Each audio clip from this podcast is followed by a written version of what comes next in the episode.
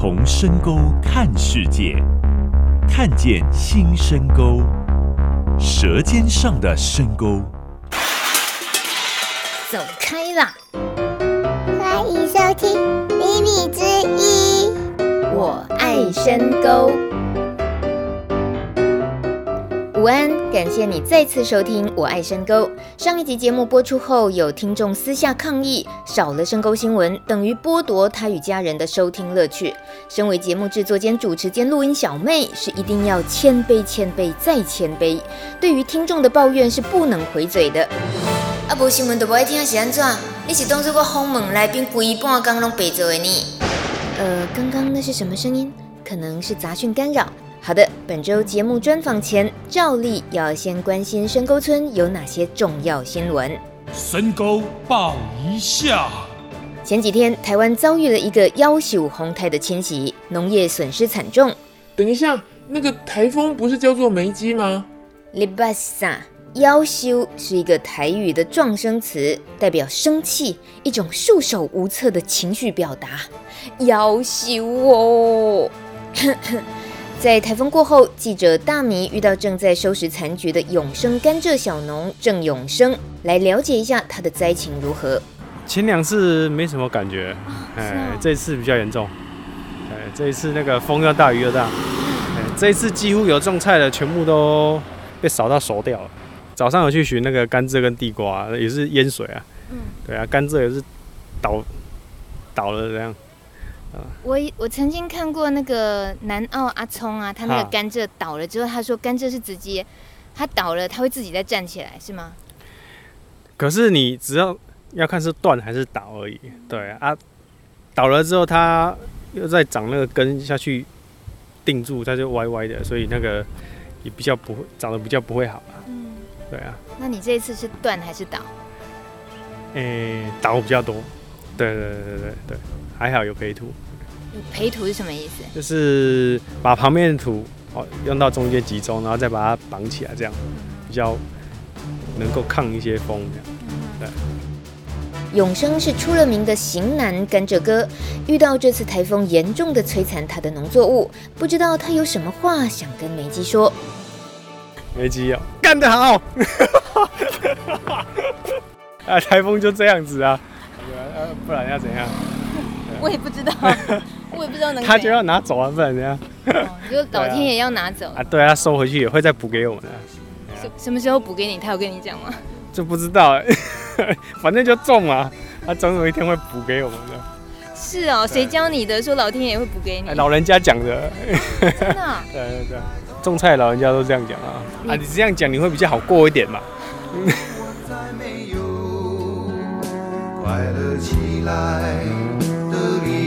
把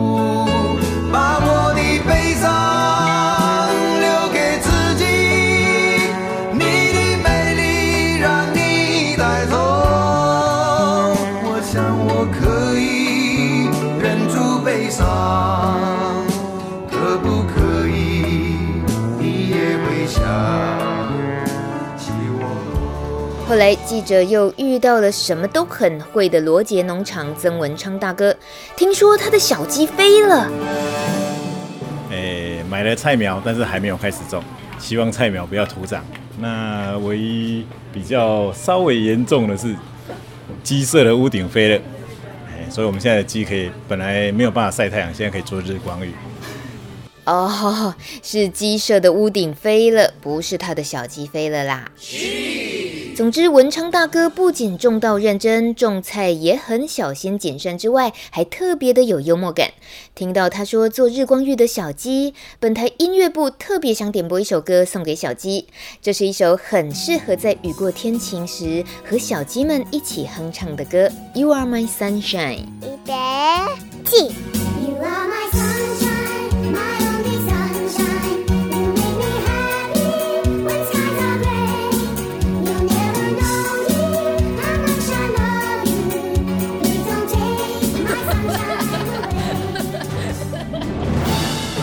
下来，本台记者独家挺进深沟村的稀有农舍赖青松先生的家。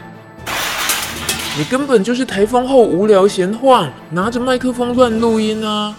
挺进嘞，挺个偶尔寒极啦。是的，请问赖青松先生，关于梅基台风对宜兰带来的破坏，您这位十三年的村民怎么看？好，我觉得没有搬来宜兰，根本不知道什么叫台风。东部的台风跟西部的台风完全是两回事情。东部的台风应该是一种原汁原味的台风，刚才像在对迄个水族缸掠出来迄种蛙跳嘿。那西部的台风基本上伤痕累累啊，可能你冰心已经冰三缸啊，就比较弱。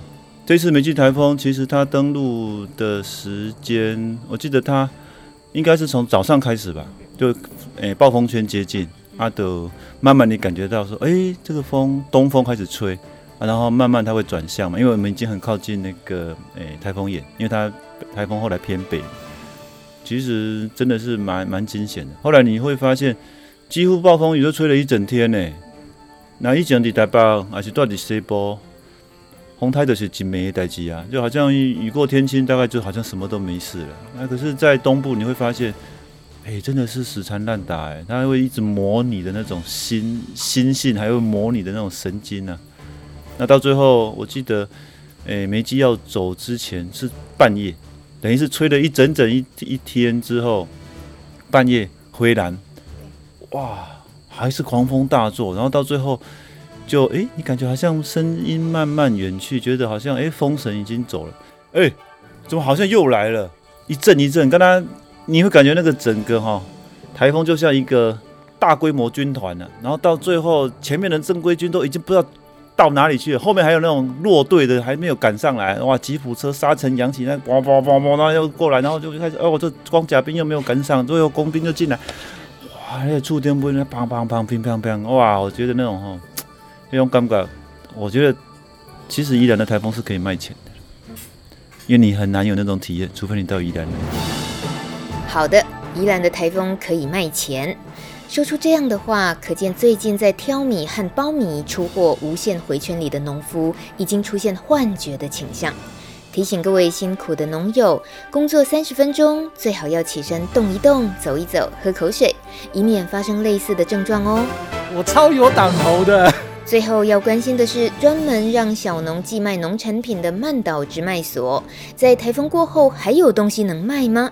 直卖所所长玉颖有点沮丧，又有点乐观地说：“现在曼岛直卖所里面还是有很多大家的一些加工品啊，然后还有一些幸存下来坚强的菜啊。”就来看看吧，然后看看体会一下现在农友都在吃什么，我们也没东西吃。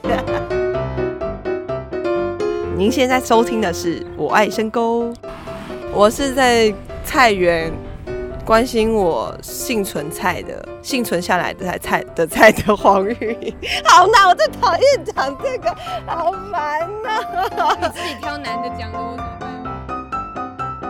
以上就是本周的深沟新闻周报。今天我爱深沟节目来了一位明星学校的校长，那就是深沟国小的校长黄增川。当大米走在绿意盎然的校园里，发现小朋友只要看到校长都会问候一声，就好像朋友之间打招呼一样亲切又热情。于是，在专访前，让小朋友和校长来个快问快答，怎么样？校长好。校长，你身高多高？一百七十六公分。请问校长几岁？四十七岁。为什么校长会来深沟国小？因为深沟国小是一个很好的地方，我喜欢深沟国小。为什么会想要推动食农教育？哇塞，好大的题目。好，这个我会想办法让校长回答你。今天算是米米之音。最认真的拜码头了。我爱深沟已经制作将近二十集。我爱深沟，哎，是深沟村的事情，哎，可是我竟然没有来拜过深沟国小校长这个大码头，所以我现在非常前进的心情，面前就坐着我们的深沟国小校长黄增川黄校长，校长好，大米好。我为什么可以这样子调皮？是因为校长是一个好和蔼可亲、很容易可以相处的人，而且我想可以简单的以我这种都市人很腐败的眼光来判断一件值得大家认识黄校长的事情，就是我们一般你去一个大公司或者是去一个学校，通常光是打电话的时候就会某某学校好。呃，总机请按几号，然后接下来，呃，什么处什么处按几号几号，校长室当然是在最后啦。那结果我打电话来深沟国小要敲深沟国小校长通告的时候，第一个分机转机号码就是校长室，我吓坏了。我想，哎，校校长不不会很忙吗？他是第一个就负责要接电话的处室，哎，怎么会这样？结果今天来拜访深沟国小。他校长室也很好找哎，大门一进来之后，马上第一个拐弯，第一间就是校长室。他一点都不像是银行啊，或者是大公司最高阶的主管大头，一定是在很嘎嘎角，一个很封闭的，然后平常的人不会随便就看得见就能接触到的角落，所以。这位黄校长，他异于常人，我就觉得没什么好怕的了，因为他也确实没在怕什么，他把自己那么的明目张胆的放在最显而易见的地方。校长，这是您刻意的安排吗？不管是电话的转接，还是你的办公室？好，其实应该这样说哈，就是，诶，现在的校长的角色跟以往真的是不一样哈。那现在校长讲求的领导，可能是走动式的管理，行动的领导。那很多事情，校长当然不是，虽然不是每一件事都必须要在第一线，但是当老师们知道说校长随时是你可以支援的点，需要困难的时候有校长随时在身边。那包括家长他们有任何的问题的时候，校长都可以随时来提供协助。我想这是一个心态上的感受，让大家觉得说，诶，学校里面的校长是随时可以提供资源的人。那这个感觉其实，诶、欸，让我们在当校长的时候，有时候我们或许担心说，诶、欸，问题很多问题需要你第一线处理。可是反过来讲，很多资源或许也是你第一个获得哦。就是好、哦、这样讲，就是说，当有什么好的现象、好的状况、好的资源的时候，或许第一个诶、欸，校长能够接收得到，也是。好的方向，就如果你把事情都往好的方向去走，那你得到都是好的第一。那如果你一直觉得说校长遇到事情就是都要先躲起来，到最后一线才能够出现的话，那可能很多真正好的事情要发生，可能你都已经错过了那个最好的时机，或许都有可能。所以我觉得，诶，这样的想法让我们觉得，尤其是小型的学校哦，其实小型的学校校长的领导方面，有时候。哎，人的人的关系其实变得非常重要，嗯、很多事情，哎，用人情的部分会比那些制度啊，或者那那些，哎，整个整个经济上的处理会效果好很多。所谓对官官方体系，我差一点讲出官僚，就是，所以这不只是小的学校的特色，也包括它是农村的学校吗？就这种以人。交流交心为主要，制度摆在其次，是这个意思吗？也可以这样讲，因为尤其是像我们这样子农村型的学校，那个家长们或是社区们，他们其实很容易的把学校当做一个诶、所谓的文化或是诶、经济的重心，那很多事情都会到学校来。我们常常开玩笑讲说，深沟国小是深沟地区的最高学府，所以说很多。不管是家长他们的呃相关的疑问啊，或是问题啊，或是说有一些需要学校协助的部分，其实学校变成诶扮演了一个很重要的角色。嗯、那诶有一些地方上不了解的地方，或许也可以由学校来做一个经营跟发生的模式。好、嗯，这个部分我举一个例子哈，我们校门口，我们的校长室的门口外面哈，我们有一个叫做依依不舍衣柜。嗯，依依不舍衣柜，那什么意思呢？就是说，我们的诶、欸、校门学校校长室外面吊了两只的晒衣杆，嗯，晒衣杆上面就是有很多的衣服。那这个衣服是做什么呢？是我们做这个衣服的转运交换站，二手衣。对，就是你所谓的依依不舍，就是说，如果你家里有多的衣服，小孩子已经穿不下了，或是你觉得没有没有可以再用的空间，你可以把它捐出来。但是跟以前的旧衣回收不一样，以前的旧衣回收是必须要再经过第三人，再经过整理或其他处理，我们这个都不用，就是那个当事人把它捐出来，就把它挂在衣架上面。那想要拿的人，你也不用跟校长说，校长，我想要拿哪一件衣服都不用。你就直接再从架上拿走，嗯，那要放的人就直接放进去。刚刚看到那个衣架，我还以为，哎、欸，这个小学怎么晒衣服就晒在校长室的门外？原来那是依依不舍，是很棒的。这个叫做依依不舍衣柜，是我们的创举哈。嗯、那因为，哎、欸，我们希望能够让这个物流能够做最好的交换，所以我们是，如果你有衣服。多的，或是穿不下，或是不想要穿的，你可以主动把它清洗干净之后，就吊在我们外面的衣衣柜、衣架上面。那这个关键点在于说，你主动挂上去之后，如果有需要的家长或是社区的人，他们就可以自己不用再告诉任何的人，自己可以从衣架上把那个适合的衣服拿走，哇，然后做一个很正常的交流。我觉得这个最大的关键点是以往。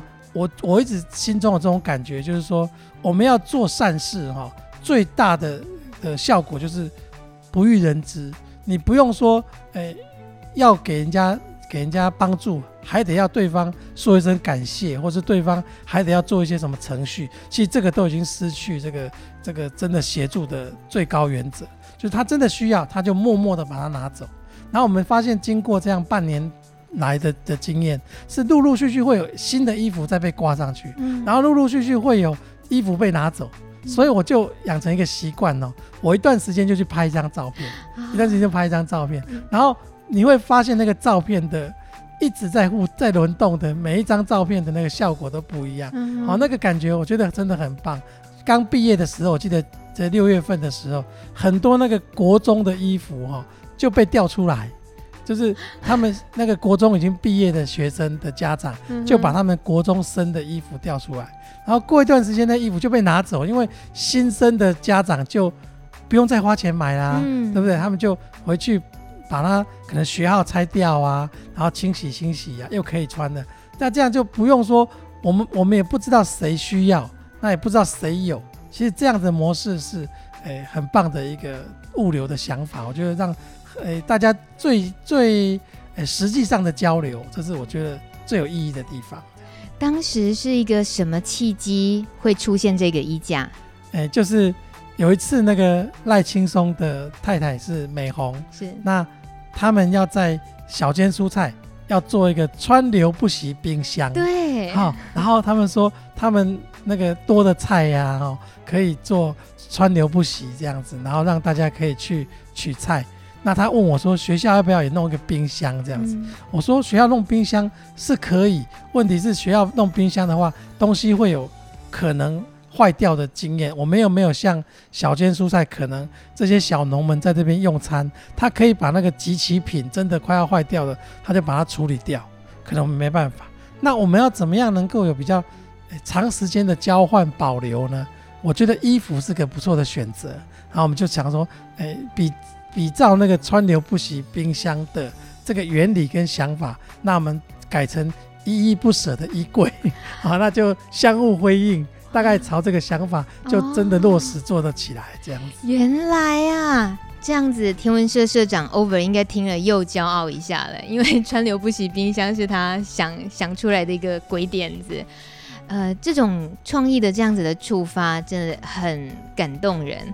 不过大米今天会出现，然后鼓起勇气打了电话，直接直播校长室，然后校长本人接听哦。我就问说：“校长你好，我是米米之音的我爱深沟节目主主持人。”然后我就敲了今天这个通告。而事实上，我会鼓起勇气打这通电话，是来自于一张宜兰县员山乡深沟国小乐龄学习通知单。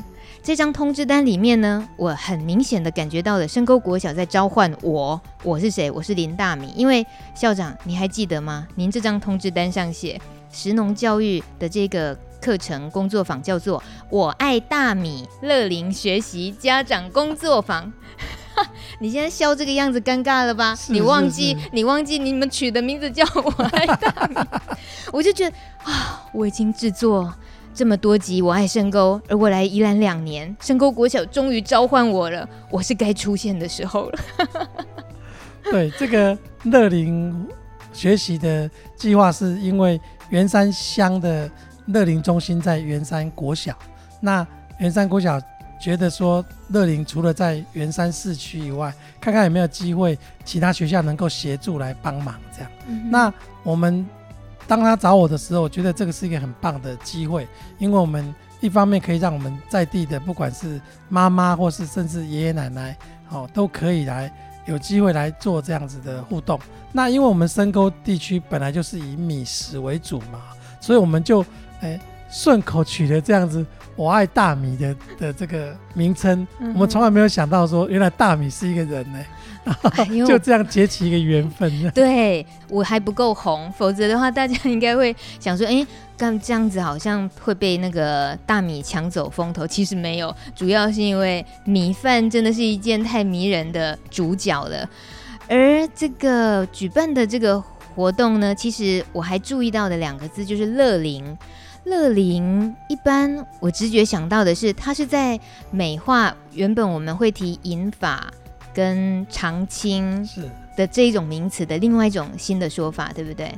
对，因为我们希望这些长者哦，能够在他这样的年纪的时候，还是很快乐的享受他自己。虽然已经经过岁月跟时间，但是他还是很快乐的享受，所以才创造出“乐龄”这样子的词句。希望这些前辈们、这些长辈们能够在他这个阶段，但是能够依然保持他们快乐的心情。所以我们就用“乐龄”这个部分来取名。那也顺便再跟在这边跟大家广告一下，我们在十月的七号开始，连续四个礼拜五的早上，我们都会在深沟国小的我们的厨房旁边，我们有个大灶区。我们配合传统的这个生活模式，我们做了一个大灶，而且这种柴火烧烧制的过程，我们做了四种不同的米食的诶体验，让所有的不管是我们的爷爷奶奶、爸爸妈妈，只要有空都可以来跟我们的在地的我们的这些家长们。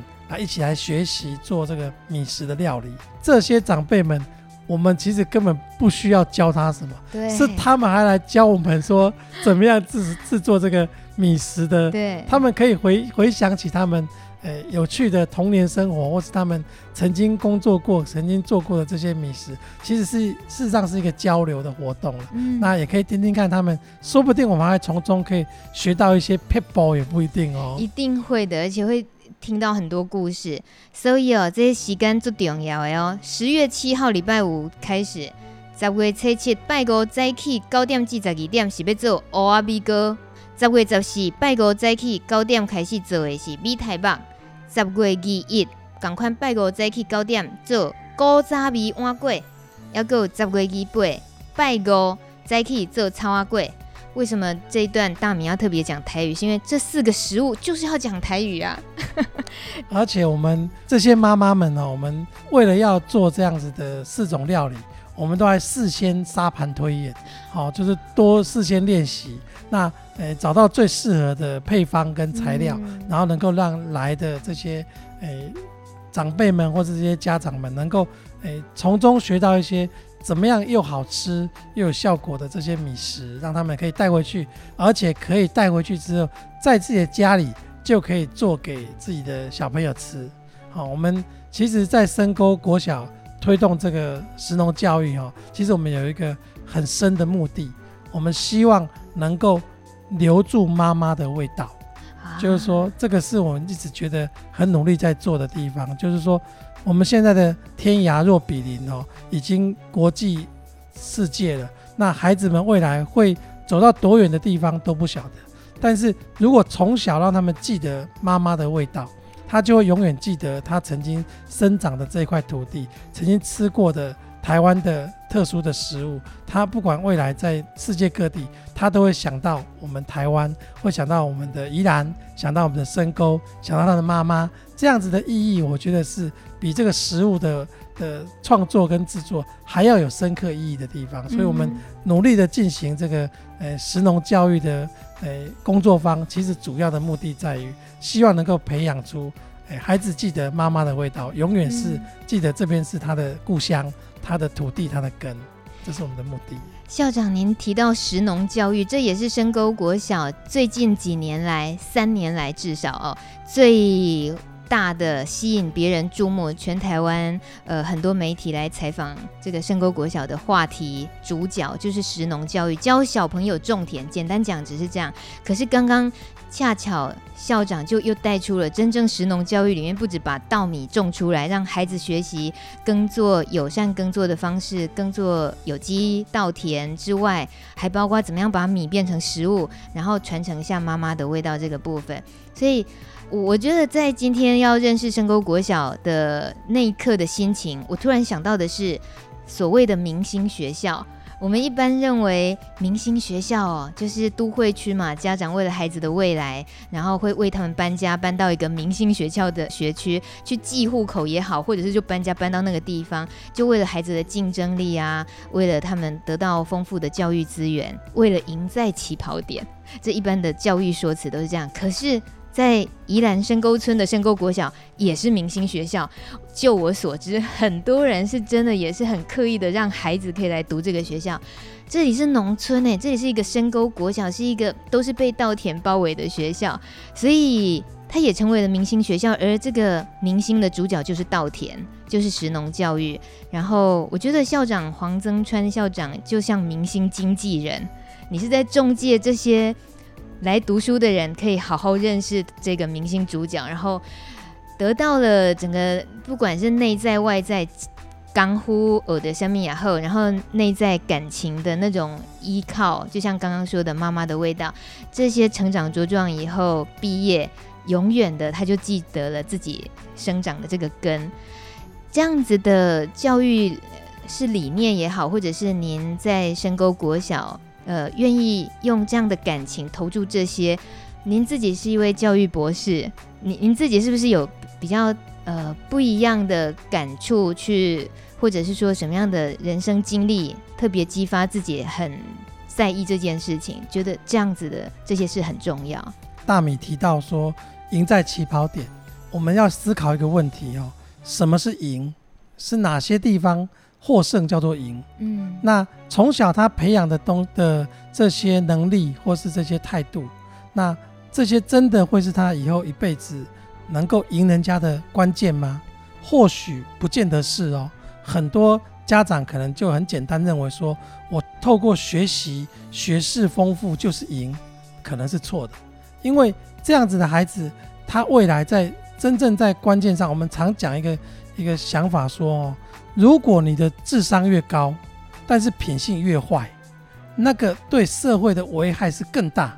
嗯，所以怎么样才能够把自己的品性教好，他未来能够在各个方向能够发展，那才是真正的关键。所以什么是赢？赢在哪里？在什么地方？这才是我们努力的目标跟方向。以石农教育为例，那我们的孩子在深沟地区、深沟国小学了石农教育，到底他的目标是什么？他的目的，我们希望他学会什么？我举三个例子啊。第一个例子是我们在努力他对于生命教育的感受，这是在食农教育的过程中可以学习得到的。以前我们早期的小朋友经过别人的稻田或是别人的农作物，他顺手就把人家的稻梗、稻谷、稻子就折断，他觉得好玩呢，他觉得觉得很有趣啊，反正折断也没怎么样啊。我们的小朋友自己种了小番茄，然后他就顺手把对方同学的小番茄折断。哦，这下子我就觉得机会来了哦，我就跟他讲说：“来来来，你现在把那个小番茄折断的哈，你负责把它用胶布给它粘回去。啊，胶布粘回去。请问你粘回去之后，这个小番茄还会活吗？不会，会啊，它一定死定了。嗯，可是你想一想，它下面下半段的的部分还是活着哦。”他会重新从缺口中再长出新的芽来，让他看到这个生命的意志力，看到他这个生命的的努力的过程。然后他同学被他折断的小番茄，就比他自己的小番茄要晚了大概两三个礼拜才能够成熟。那他在等待的过程，他就永远那个心理的压力，他必须要承受那个比别人晚，因为他造成的生命的过程，那完全可以体会。我觉得这样子对他自己内心的感受，才是比我们用教科书的方式教他生命教育，这个效果会更好。嗯哼，而且他我们这个种稻的课程，我们称为古法种稻的体验课程。为什么是古法？我们也是在我们。电台有出现过的陈荣昌陈阿公哦，他来教我们种稻，从进种开始，我们从那个谷子泡在水里面，然后一点一滴的，就是让它发芽，然后开始育苗，然后插秧到呃田间管理，最后成熟收割晒稻，然后最后再变成谷子，它就完整让孩子从看到从谷子又变成谷子。一个稻谷的一生的循环，嗯，这就是生命教育。孩子就看到整个生命是透过他的手上经过一代的循环，这样的意义会比他去学任何的生命教育，只是一般的教科书来的有意义。嗯哼。那第二个部分是我们让孩子学什么？学爱物惜福。因为小朋友自己种的高丽菜哦，然后他们种的高丽菜，结果已经都叶子都被吃光了，然后那个结球的地方也烂了一半了。舍不得丢哦，舍不得丢，他硬要把它采收下来，而且一直削削削削削到剩下半颗不到，他硬要带回家。我们就问他说：“为什么？”他说：“这是我自己种的，辛苦了三四个月的成果啊，我舍不得哎。”嗯，你知道他以前哦，在家里做任何的东西食物他就不吃，嗯，他觉得这个不好吃，那个不好吃，这个怎么样，他就无所谓，随意的浪费跟丢掉。他自己种了之后，他就知道。这个锄禾日当午的经验，他知道每一个东西得来不易，他就会对家里的再出现的食物，他会珍惜，因为每一每一个菜都是跟他一样经过这么长时间的，这样子的爱物惜福，才是我们真的要教他的。他以后如果出了社会，他能够感同身受，他能够爱物惜福，这样的才是他最后赢在别人的地方。嗯，还有第三个哦，第三个是我们教他什么？教他。这个食安的概念，什么是食物？什么是食品？我们有一次，我们学校做了这个金枣的果酱，冬天采收的金枣，然后跟冰糖在大锅里面不断的熬煮，熬煮到后来慢慢的浓稠之后，就变成果酱，然后装罐子装起来。结果可能封罐的的效果不好，结果有好几罐都发霉了。然后小朋友就问我说：“校长，为什么我们的金枣果酱这么快就发霉了？”可是我家里冰箱的草莓果酱哦，一整年都没有坏耶。我说你想一想就可以知道为什么了。嗯，因为我们完全都是天然的，完全都是靠我们就是你看得到的食物来进行。我们做做出来的果酱，就是如果你一没有封存保存好，它可能就跟大自然做起变化，你就变成了哎发霉了或是坏掉了。可是外面坊间在卖的东西，为什么能够保存这么久？它一定有它的原因，或许就是我们常见到、常听到的防腐剂呀、或者其他部分。所以，我们让孩子知道什么是天然的食品，那什么是经过化学加工的的食品，这样的比较以后，他就知道说，天然的食物是他真正可以长期跟大量使用，那化学加工的食品就尽量能够减少。像这样子，他心中能够记得什么样的食品是。会害人的，什么样食品会受伤的？那你想未来还会有不孝的商人吗？如果他未来他自己在做食物的时候，他就知道这些东西是会危害别人生命、危害别人健康。那这样子，我觉得这些能力跟这些态度，未来到底谁会赢呢？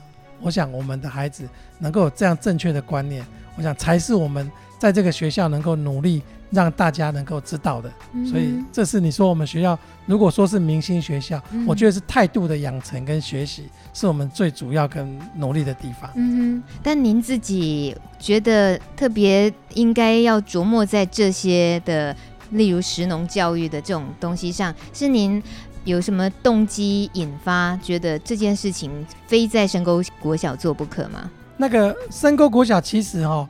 哎，拥有了天时地利跟人和了。因为我以前已经我已经担任校长第十二年了，我也是有两个学校的经验的。那每个学校的环境可能都，诶，适合发展的方向都不一样。那我来深沟之后，发现深沟国小有几个特色。第一个是深沟刚好在雪山山脉的山脚下，这是非常非常难得的一个资源。因为雪山是诶雪山的关系，所以东北季风下来之后，会在地底下诶留下最干净的涌泉。嗯，所以这个地方适合做，不管是友善或是呃有机的耕作。那这个这么好的环境，所以在这个地方务农。一定会得到更好的效果。那所以我们这边就聚集了非常多的小农们。嗯，那这些小农们很多都是我们的家长，他们就一直觉得说，他们都那么用心在推动这个友善耕作，但是学校是不是有机会来跟他们一起互动？所以就因为这个因素，能够让我们有机会能够诶推动。第二个是我们这边的这些小农们，包括我们知道股东俱乐部的赖青松，他是我们的。之前的家长会的会长，也是现任的教育基金会的董事长。那加上我们两百甲的很多的的伙伴都是我们的家长，所以大家就有心觉得说，如果有机会的话，我们诶、欸、学校要推动食农教育，他们愿意来付出，跟他们愿意来做一些协助，所以我们就刚好这样天时地利跟人和的部分结合起来，我们就会变成。是一个最适合发展食农教育的地方，嗯哼，哦，就因缘际会。那我觉得当校长的人就是要你要能够结合资源，运用资源，在诶孩子最好的地方给他们相关的协助。嗯、我想我有这样的机会，就诶配合自己，诶对，其实对石农教育本来就也是乡下孩子，然后诶也是乡下孩子，哪里的乡下？我是那个诶现在新北市。双溪乡的牡丹村，哦，对对对，所以我自己也是乡下的孩子。小时候也种过田吗？对，诶、欸，我们那时候我们应该算种菜，种菜。我们那个地方因为是丘陵地，好，只有梯田而已。小时候其实家境我们在那个地方算不是很好的家境。诶、为什么说我跟阿嬷的感情这么好？哦，其实跟我阿嬷感情好，是因为从小爸爸妈妈都外出工作，为了家计，所以。家里的照顾，小孩子的照顾都是阿妈一手带大。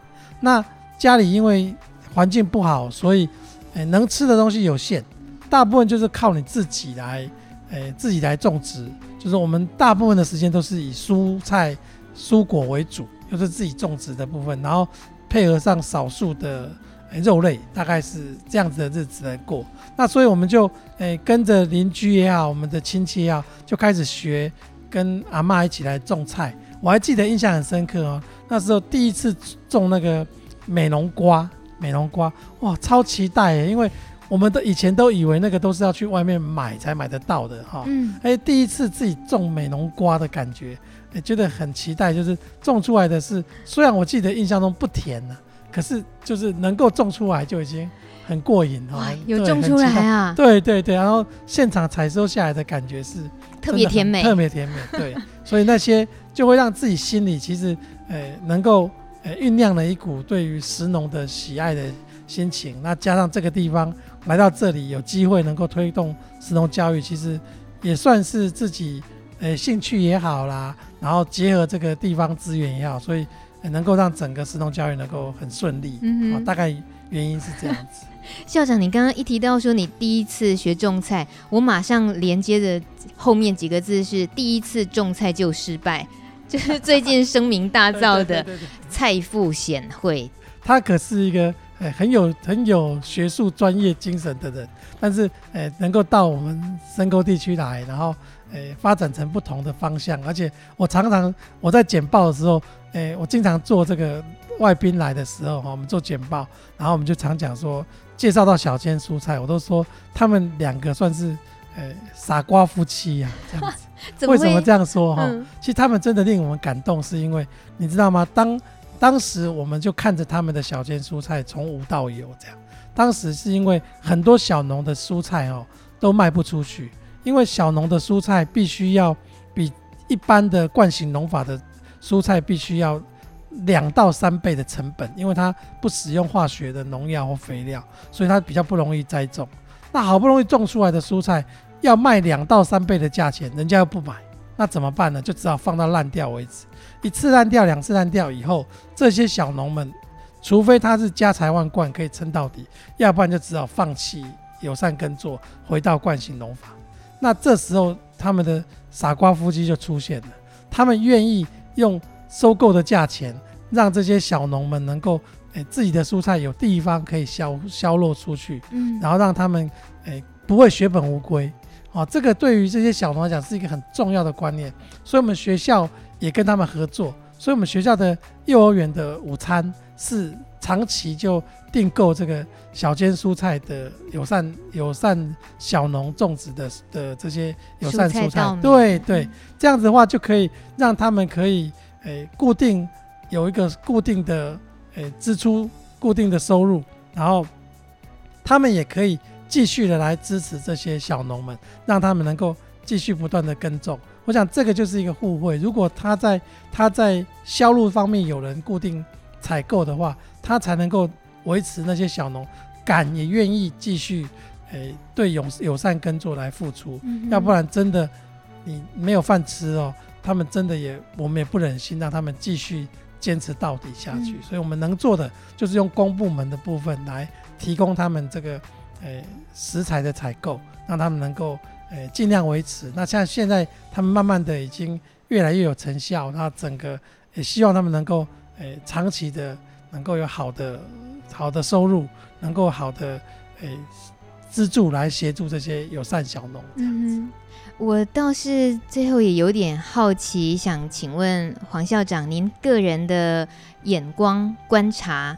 这深沟村这一两年，也不止这一两年，就这几年的友善耕作族群的加入之后，呃，这些也同样你说的是家长，又是友善小农的这些呃家庭的进驻，不管单身或者是家庭，你最常感受到他们的艰难是什么？其实友善小农最辛苦的就是他们的销售的地方是，因为我刚刚讲说他们的，诶，他们的成本是要比一般的惯行农法要高。那他们如果没有人能够能够固定采购他们的食材的话，不管是稻米或是蔬菜，他们时间一久，他们可能真的在，尤其是又有家庭要照顾的状况下，他们很容易就撑不下去。这是我觉得我替他们最担心的地方。所以说，诶，我们是希望说，这些社会上有一群人，他是对于不管是健康的照顾，或者对土地的关怀，他愿意来协助这样子的小农。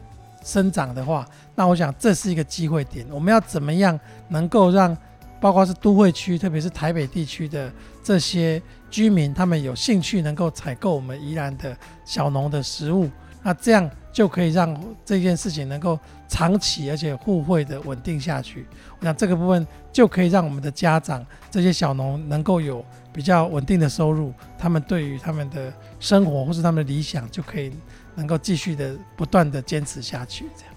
可是这是呃校长您很认同而且支持这个理念跟这样子呃这种家庭的生存的模式，你是支持的。那以您在这边这么久以来，你看的是另外的一种，就嗯可能是不是务农，或者是他务农，可是是惯行农法的家庭的这些家长，你在你这种中间的中立的角色，你有没有感觉过？嗯，彼此之间有存在着什么很大的差异？然后你觉得会有什么建议？觉得有机会的话，是不是也有可能去平衡两方的差异？我记得有一次跟赖青松聊哈，聊说我们观察青松为什么他会能够在这个地方做这个友善耕作，能够这样的成功。其实我观察青松有一个点是跟一般的诶。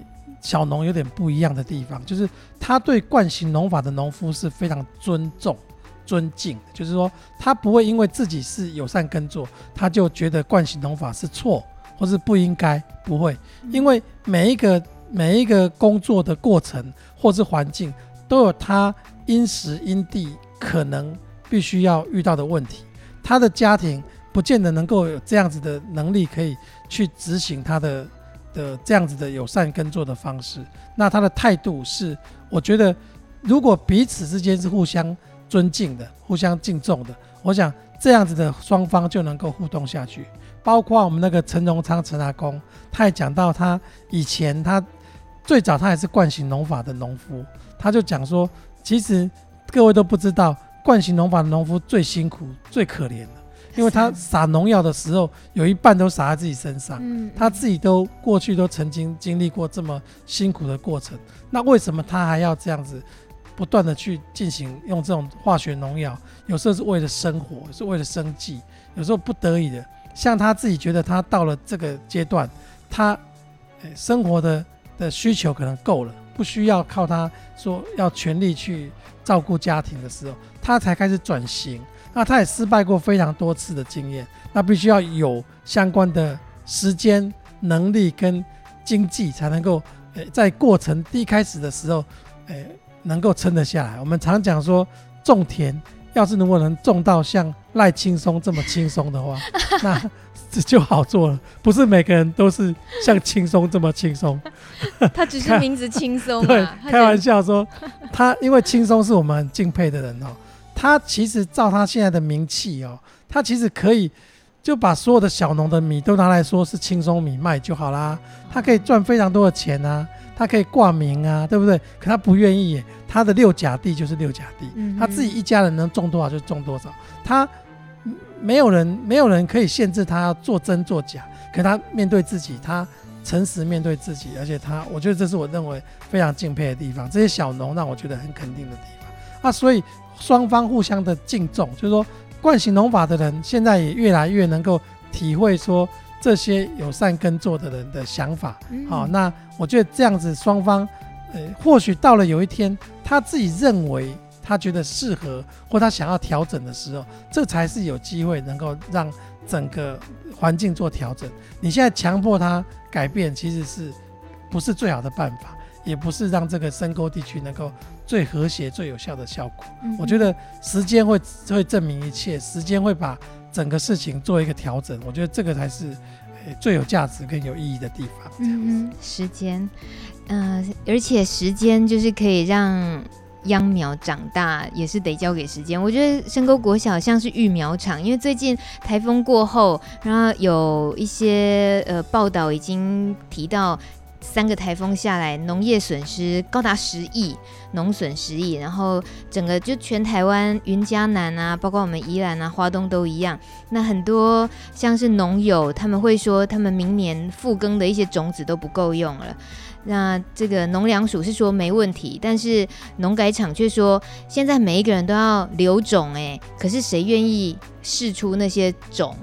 那这个让我瞬间想到的就是，所以我们要要有足够的不断的育苗才对，我们要有很好的这个这些种子留存着。那如果放在人的身上来讲，小学真的是一个很重要很重要的。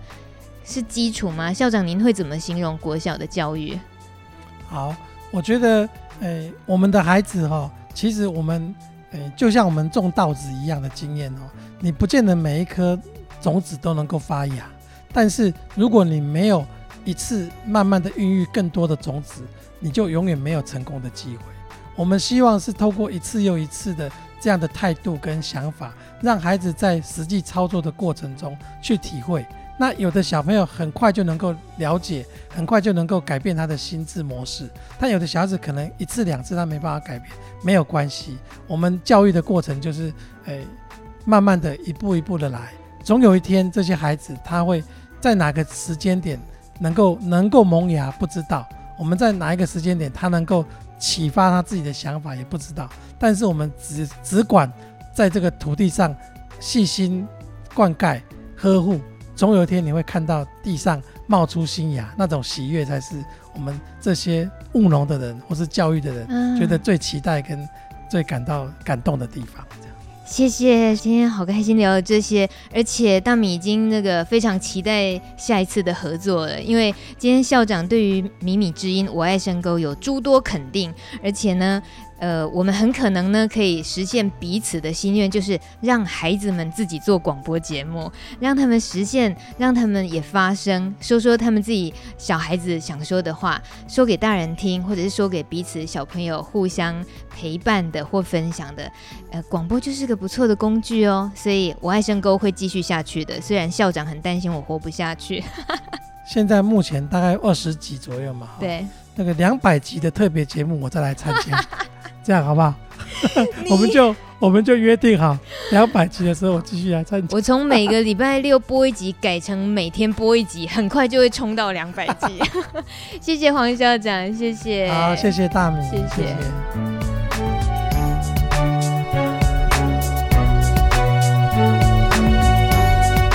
本节目没有固定形式，没有固定来宾，但是每周六中午十二点固定播出。网络收听品质有好有坏，收听时请详阅操作说明书。